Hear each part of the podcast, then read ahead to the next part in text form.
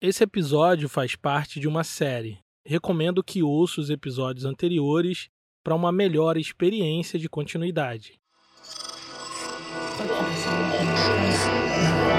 Esse podcast é, apresentado por b9.com.br.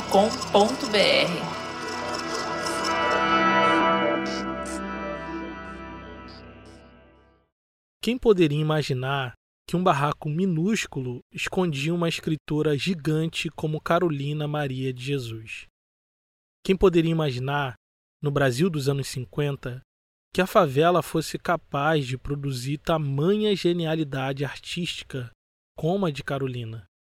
Naqueles anos de profunda violência e exclusão praticados contra moradores de favela. Ninguém, ninguém podia imaginar que dali poderia sair algo de bom para o mundo. Por isso, o encontro de Carolina Maria de Jesus e Audálio Dantas fez tanto barulho, causou tanto alvoroço. Tudo que a sociedade brasileira pensava sobre os pretos e a favela estava errado. E a prova disso era uma mulher chamada Carolina Maria de Jesus.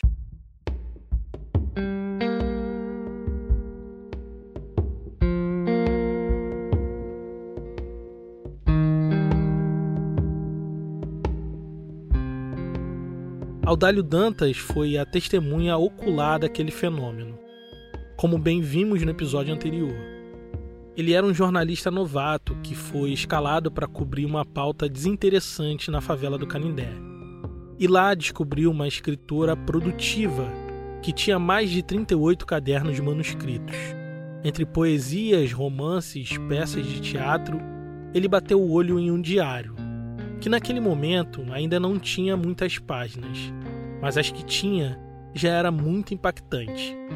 Segundo o próprio jornalista, não tinha escritor no mundo que fosse capaz de falar sobre a favela como Carolina falava. E ele estava certo. Ali, de pé, ele fez uma promessa para Carolina. Faria de tudo para que seu diário fosse publicado em livro. E iria conseguir. Aldali voltou para a redação da Folha da Noite, jornal que era repórter, e convenceu o seu chefe que era melhor, ao invés de publicar uma matéria sobre os problemas da favela, que publicasse os trechos do diário de Carolina sobre a realidade da favela, sob o olhar de uma favelada. A matéria foi um absoluto sucesso, causou um grande impacto na imprensa e teve um alcance enorme imediato. As pessoas queriam ler mais coisas de Carolina.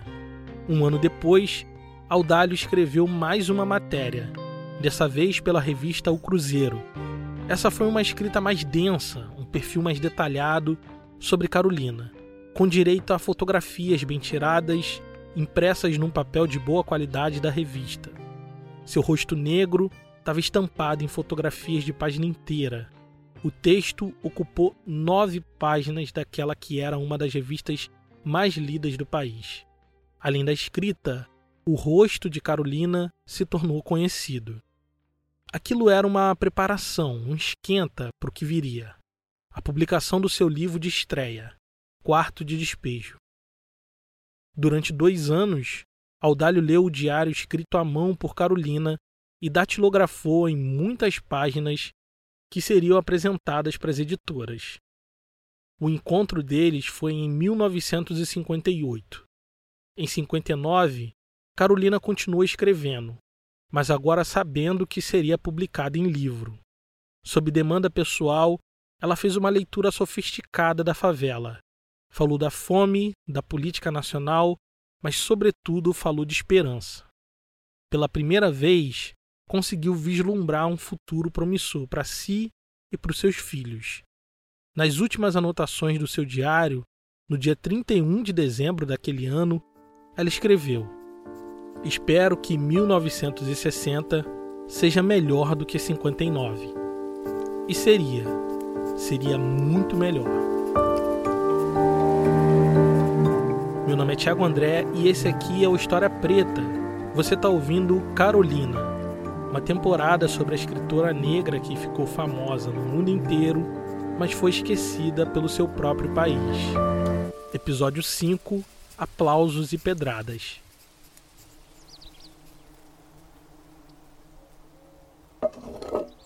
No dia 1 de janeiro de 60, Carolina se levantou às 5 da manhã e foi buscar água.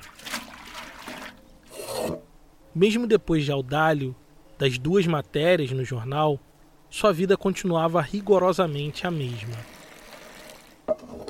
Nada tinha mudado, ainda, porque em poucos meses ela entraria para a história. Cumprindo a promessa do primeiro encontro, Audálio Dantas pegou os manuscritos de Carolina e correu atrás de uma editora que pudesse publicar aquilo tudo em livro. Mas a tarefa não era fácil. Eram poucas as editoras que bancavam o livro. Né? Geralmente os autores pagavam o livro e a editora publicava. Né? Esse é Tom Farias, jornalista, pesquisador e autor da biografia de Carolina, publicada pela editora Malê. Carolina tentou fazer isso e viu que era uma coisa assim do outro mundo, ou seja, isso não é para mim. E ela deixou até isso é, registrado, né? Foi em 1958. Carolina mandou uma cópia do seu manuscrito de poesia para uma editora nos Estados Unidos, mas não obteve resposta. Essa tinha sido a última pá de cal nos seus sonhos de ser escritora. Ao contrário do que se imagina, Carolina conhecia bem os caminhos do mercado editorial sabia o que estava fazendo. Sabia que no Brasil publicar um livro de forma independente era quase impossível para pessoas como ela, preta e pobre. Por isso, usando uma antiga estratégia de compadrio, ela uniu forças com Audálio Dantas para transpassar as barreiras de raça e classe que impedia ela de publicar suas obras. Audálio, um repórter iniciante, né? e, a, e a Carolina, uma uma escritora estreante, né? Então os dois começaram no, no mesmo caminho.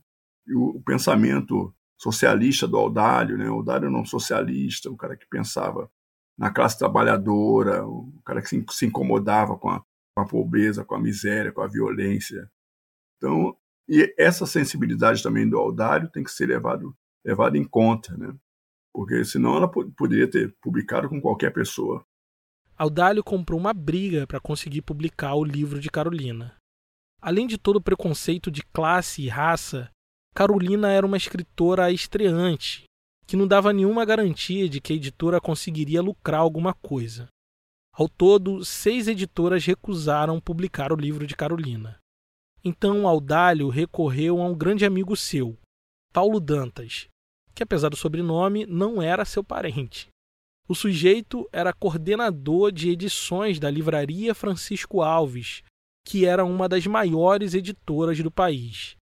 Ele já tinha publicado de Clarice Lispector a Rei Pelé, e era um topo do mercado editorial naquela época. Audálio vendeu a ideia do que seria o quarto de despejo. A editora apostou todas as fichas no possível sucesso do livro e decidiu fechar um contrato com Carolina. Contrato que veio numa boa hora. Porque ela já estava no limite dela, né, os filhos crescendo, a miséria aumentando. Né? Esse é um período que o custo de vida em São Paulo aumenta extraordinariamente. Há muitos despejos em São Paulo, que vem desde o, ali do final dos anos 40. Então, a cidade em si estava esmagando a Carolina. Tanto é que ela não deixou de passar aperto nem no dia da assinatura do contrato que mudaria sua vida. A editora marcou a assinatura para o dia 7 de julho de 1960 e fez daquilo um grande evento. Audálio chamou gente dos jornais, rádio e TV para registrar o momento na sede da livraria. Mas a saga da Carolina começou muito antes, ainda longe dos holofotes.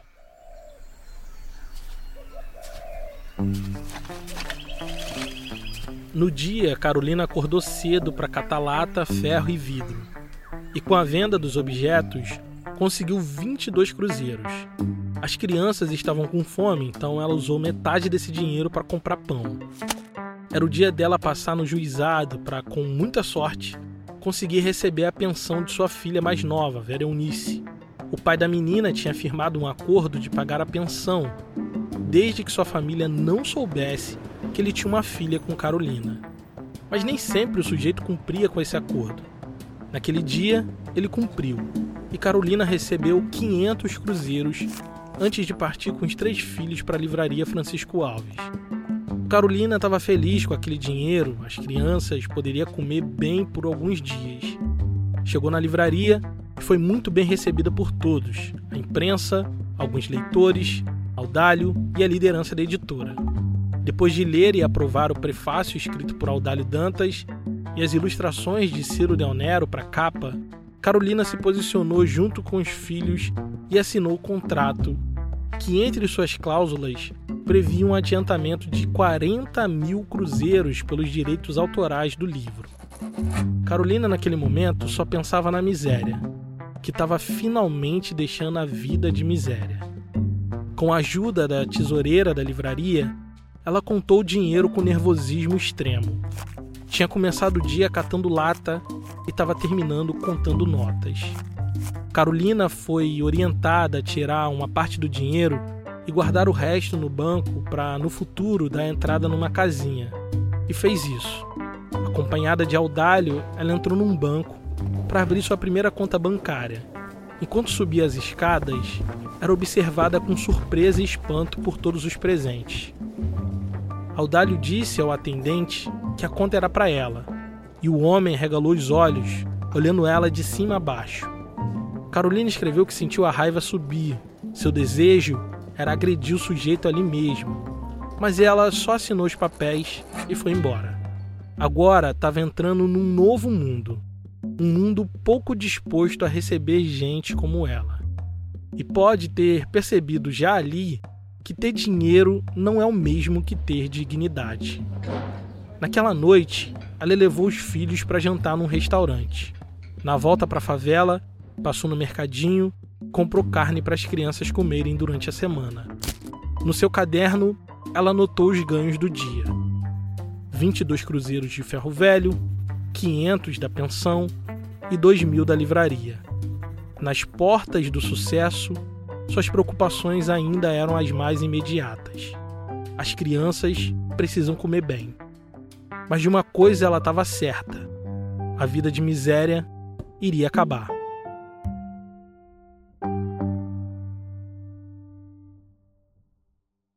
Apesar do contrato generoso com a maior editora do país, Carolina ainda vivia na favela do Canindé.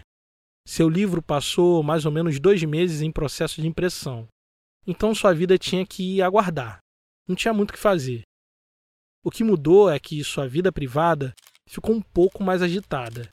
Jornais, revistas, programas de rádio, todo mundo queria um pouco de Carolina. E Carolina queria dar um pouco de si para todo mundo. Mas isso gerou uma certa agitação na favela. Os vizinhos não estavam lidando bem com a fama de Carolina, e a coisa tinha tudo para piorar. É que ela escreveu no seu diário coisas muito íntimas sobre os seus vizinhos. Relatos de alcoolismo, violência doméstica e sexual faziam parte do texto sobre a vida na favela do Canindé. Além de tudo, nos manuscritos, Carolina deu nome aos bois. Escreveu sobre quem fazia o que para quem. No processo de impressão do livro, Audálio fez várias visitas a Carolina para falar dessas coisas.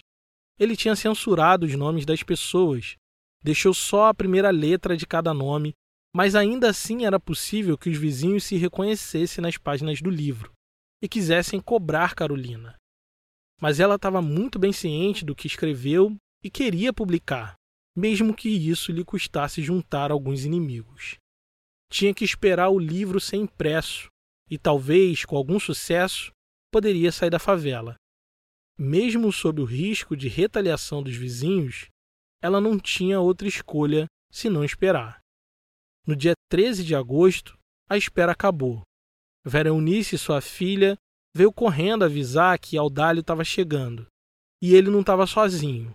Vinha ele mais dois homens da livraria, todos bem vestidos, andando quase solenemente pela favela. Das idas e vindas naqueles últimos meses, homens brancos circulando na favela já não causava mais estranheza. Audálio, que costumava ser mais reservado, sério, abriu um sorriso e disse com graça: Como vai a vida, dona Carolina? Devolvendo o gracejo, Carolina disse que estava tudo bem. Sem perder tempo, Audálio desembrulhou um pacote e tirou de dentro dele um livro o livro e entregou nas mãos de Carolina. Na capa estava escrito: Quarto de despejo o diário de uma favelada. E ela, que sempre invejou os nomes dos autores estampados nos livros, pôde ler o seu próprio nome escrito naquele: Carolina Maria de Jesus. Leu seu nome muitas vezes: Carolina Maria de Jesus. Talvez estivesse tentando tornar palpável aquele sentimento, o sentimento de finalmente ser uma escritora reconhecida. Talvez tenha pensado em todo o caminho que percorreu até ali. A prisão em Sacramento, a fuga para Franca, a ida para São Paulo, as dezenas ou centenas de casas de família que ela trabalhou e foi demitida, os relacionamentos mal acabados, a rua, a favela. Cada passo que deu, cada decisão que ela tomou, foi para chegar nesse momento. O momento que pegou com as mãos a realização de seus sonhos.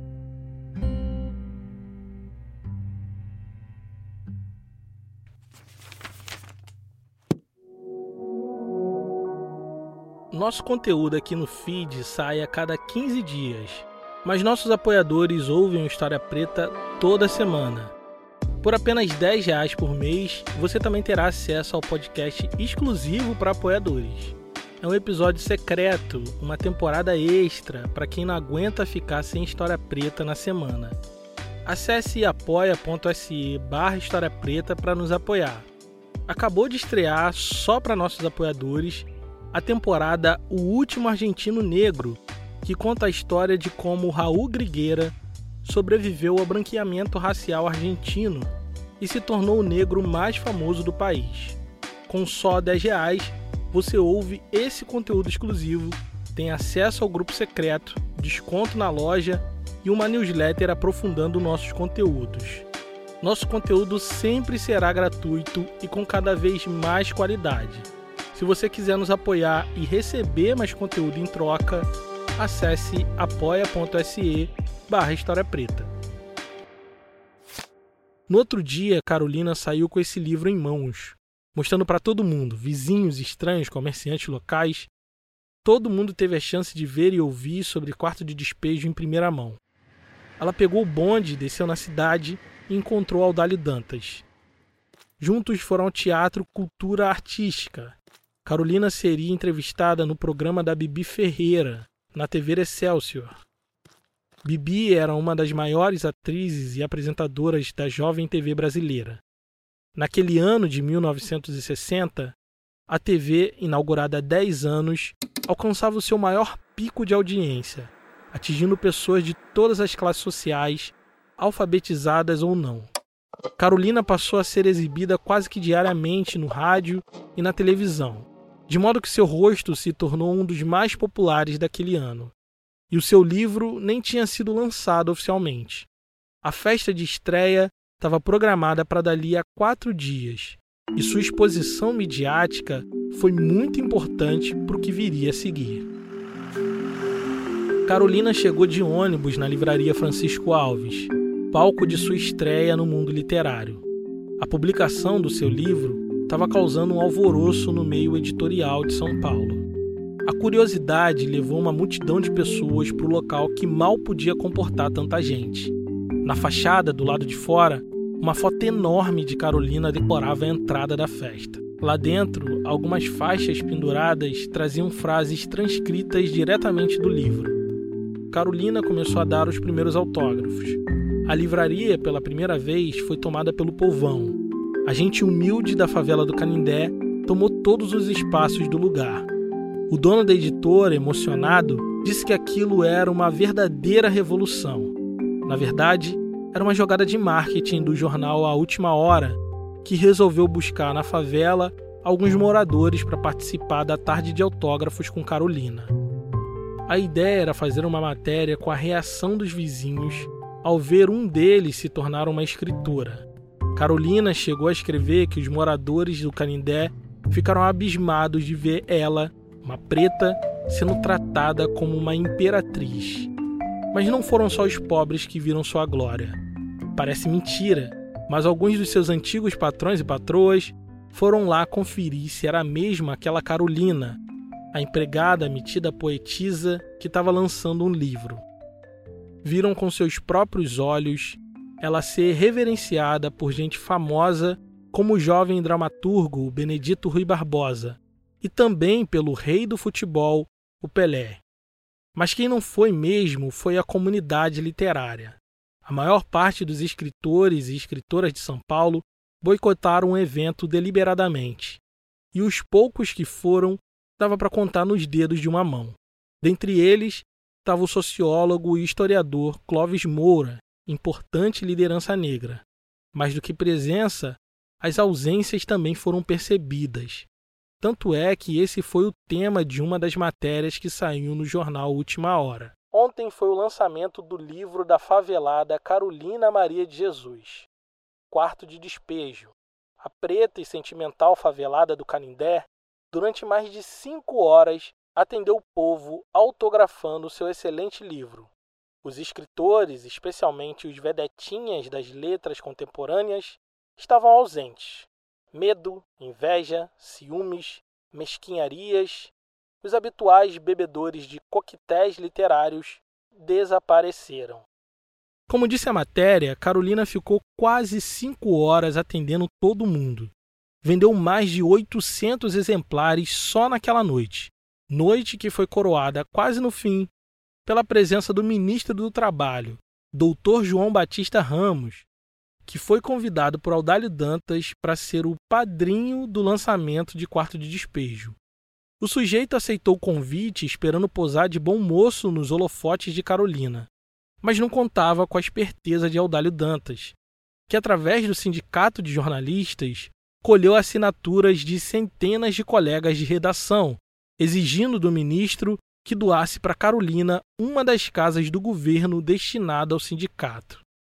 Sem escolha, na presença de toda a imprensa, o ministro disse com todas as letras Carolina terá uma casa em 15 dias. Mentira!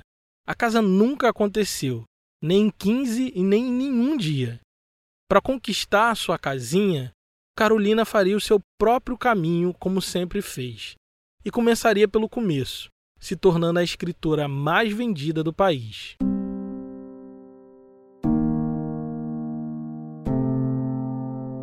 Uma semana depois do lançamento, vê o estrondoso sucesso de Carolina. Quarto de Despejo tinha vendido 10 mil cópias em apenas sete dias. Esgotou a primeira tiragem da editora, batendo um recorde jamais visto. A Carolina conseguiu desvirtuar o mundo editorial. Conseguiu quebrar a espinha dorsal do, do, do cânone no Brasil. Ou seja, é preciso começar a pensar a literatura por um outro viés e ao viés dessa mulher, Carolina. Então, quer dizer, um, esse mundo literato, esses letrados, todos eh, torceram o nariz, né? porque o livro da Carolina vendia e os deles, os deles não vendiam. Naquela semana, a Folha de São Paulo publicou o ranking dos livros mais vendidos da semana. E Quarto de Despejo estava em primeiro lugar, muito à frente de livros como Reflexões sobre o Racismo do filósofo francês Jean-Paul Sartre. Na lista dos mais vendidos do Estadão, a coisa não estava diferente. Quarto de Despejo era o mais vendido, seguido do agora clássico Gabriela Crave Canela, de Jorge Amado. Os top 5 mais vendidos, tanto em um quanto no outro jornal, tinham duas coisas em comum. Os autores eram todos homens e brancos. A única exceção era escritora no topo da lista, Carolina Maria de Jesus, mulher e preta.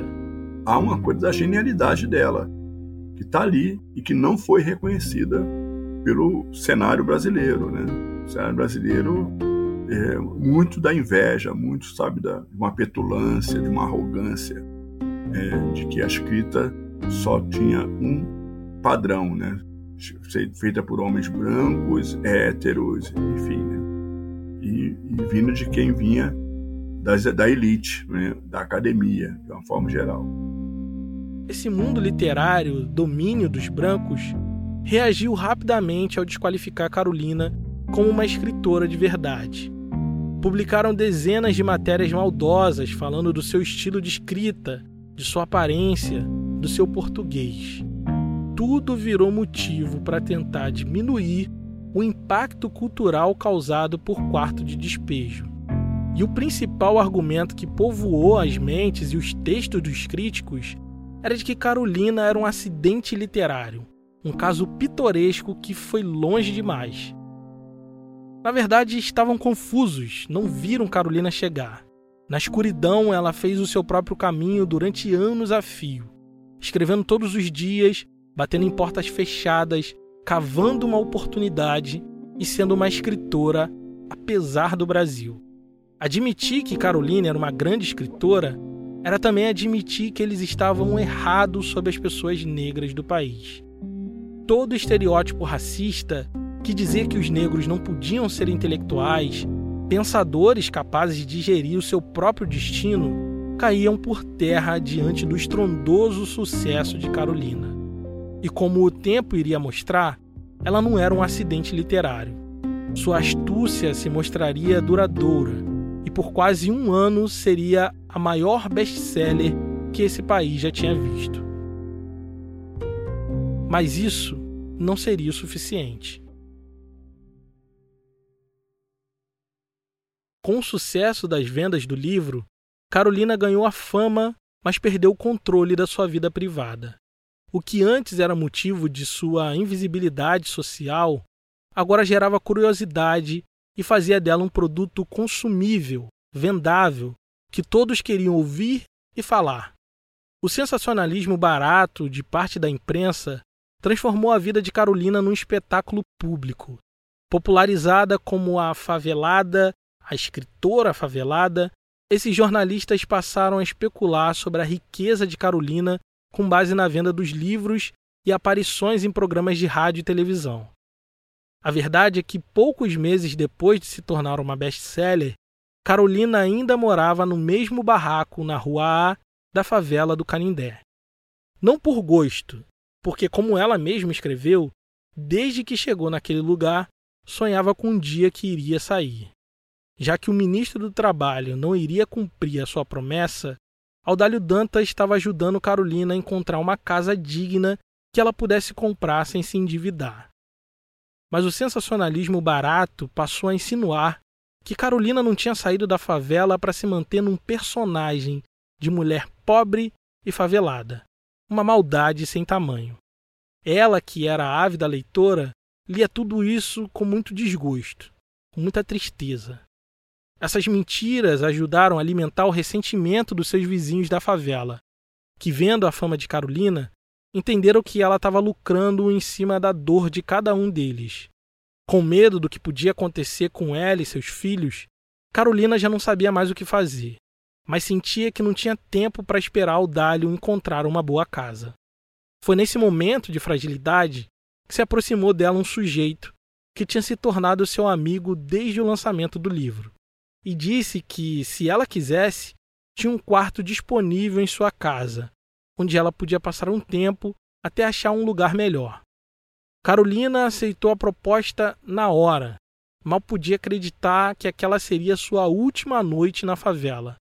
O que não pôde prever é que sua saída da favela não seria nem um pouco tranquila.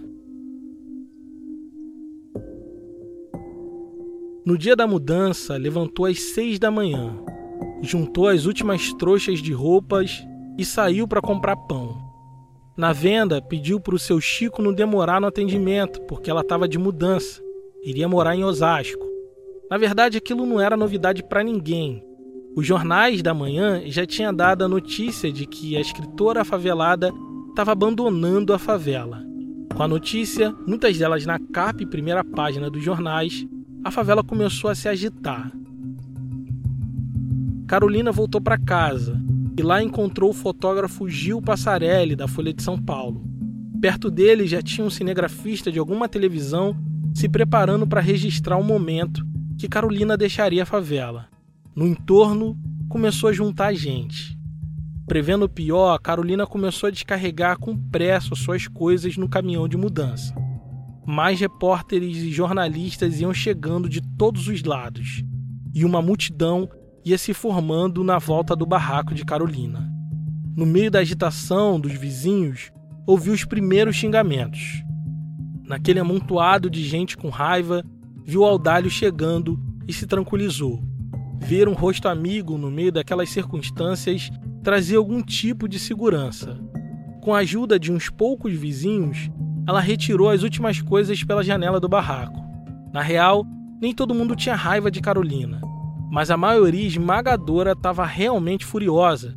Essas pessoas diziam que Carolina usou suas histórias, citou ela no livro e estava ganhando muito dinheiro sem dar nenhum centavo para elas. Os ânimos estavam exaltados, mas Carolina se manteve calma. Apressada, subiu com seus filhos no caminhão de mudança. Nesse momento, os ânimos se exaltaram um pouco mais. Dona Chica, sua vizinha, gritou que Carolina estava indo embora para não apanhar. Isso gerou uma comoção na multidão. Havia uma ameaça real de violência sendo deflagrada. O caminhão deu partida. Uma das mulheres pegou uma pedra no chão e atirou dentro da cabine na direção de Carolina. Antes que pudesse se defender, outras pessoas fizeram o mesmo. Choveu pedra sobre a família de Carolina. Uma delas atingiu e machucou José Carlos, seu filho. A imprensa, apostos, registrou cada centímetro desse espetáculo público. No dia seguinte, o Jornal do Brasil publicaria a matéria. Toda aquela movimentação, o linguajar livre das mulheres, as crianças ouvindo e participando dos comentários, os gestos e o comportamento de Carolina enfrentando com coragem passiva a situação parecia, a quem já leu o livro, um dos seus episódios. O caminhão acelerou, deixando a multidão e os jornalistas para trás. Alguns poucos aplaudiam. A maioria ainda jogava pedras. De dentro do caminhão, Carolina sentiu um alívio. Não por ter escapado da multidão, mas porque finalmente encontraria dignidade logo ali na frente. A única tristeza dela naquele momento era não ter Audálio, que ficou para trás na favela. Chegando em Osasco, Carolina se acomodou no quarto separado pelo tal amigo. Depois de um dia tão agitado, ela só queria deitar e dormir. No quarto tinha luz elétrica. João Carlos ficou feliz porque poderia ler a qualquer hora. Sem conseguir dormir, Carolina se pegou pensando na virada que sua vida estava dando. Tinha saído do quarto de despejo e agora estava entrando na sala de visitas. Finalmente, na sala de visitas. Mas o que ela ainda não sabia é que esse lugar também não lhe pertencia. Esse episódio só foi possível graças à contribuição generosa de nossos apoiadores. Se você gosta do nosso trabalho, considere nos apoiar em apoia.se barra História Preta. Caso queira fazer um apoio pontual, nossa chave Pix é historiapreta.gmail.com. Esse episódio teve edição de som de Caio Santos, da Griot Podcast, sonorização de Janaína Oliveira, do Negras Linhas, a trilha sonora é do Jonatas Cristino, a identidade visual é do Raimundo Brito, Estúdio Duna, a gerência da comunidade é de Carolina Ferreira. Eu sou Thiago André, pesquisei, roteirizei e estou apresentando esse podcast. A bibliografia do episódio está aqui na descrição. Obrigado por ouvir e até o próximo episódio.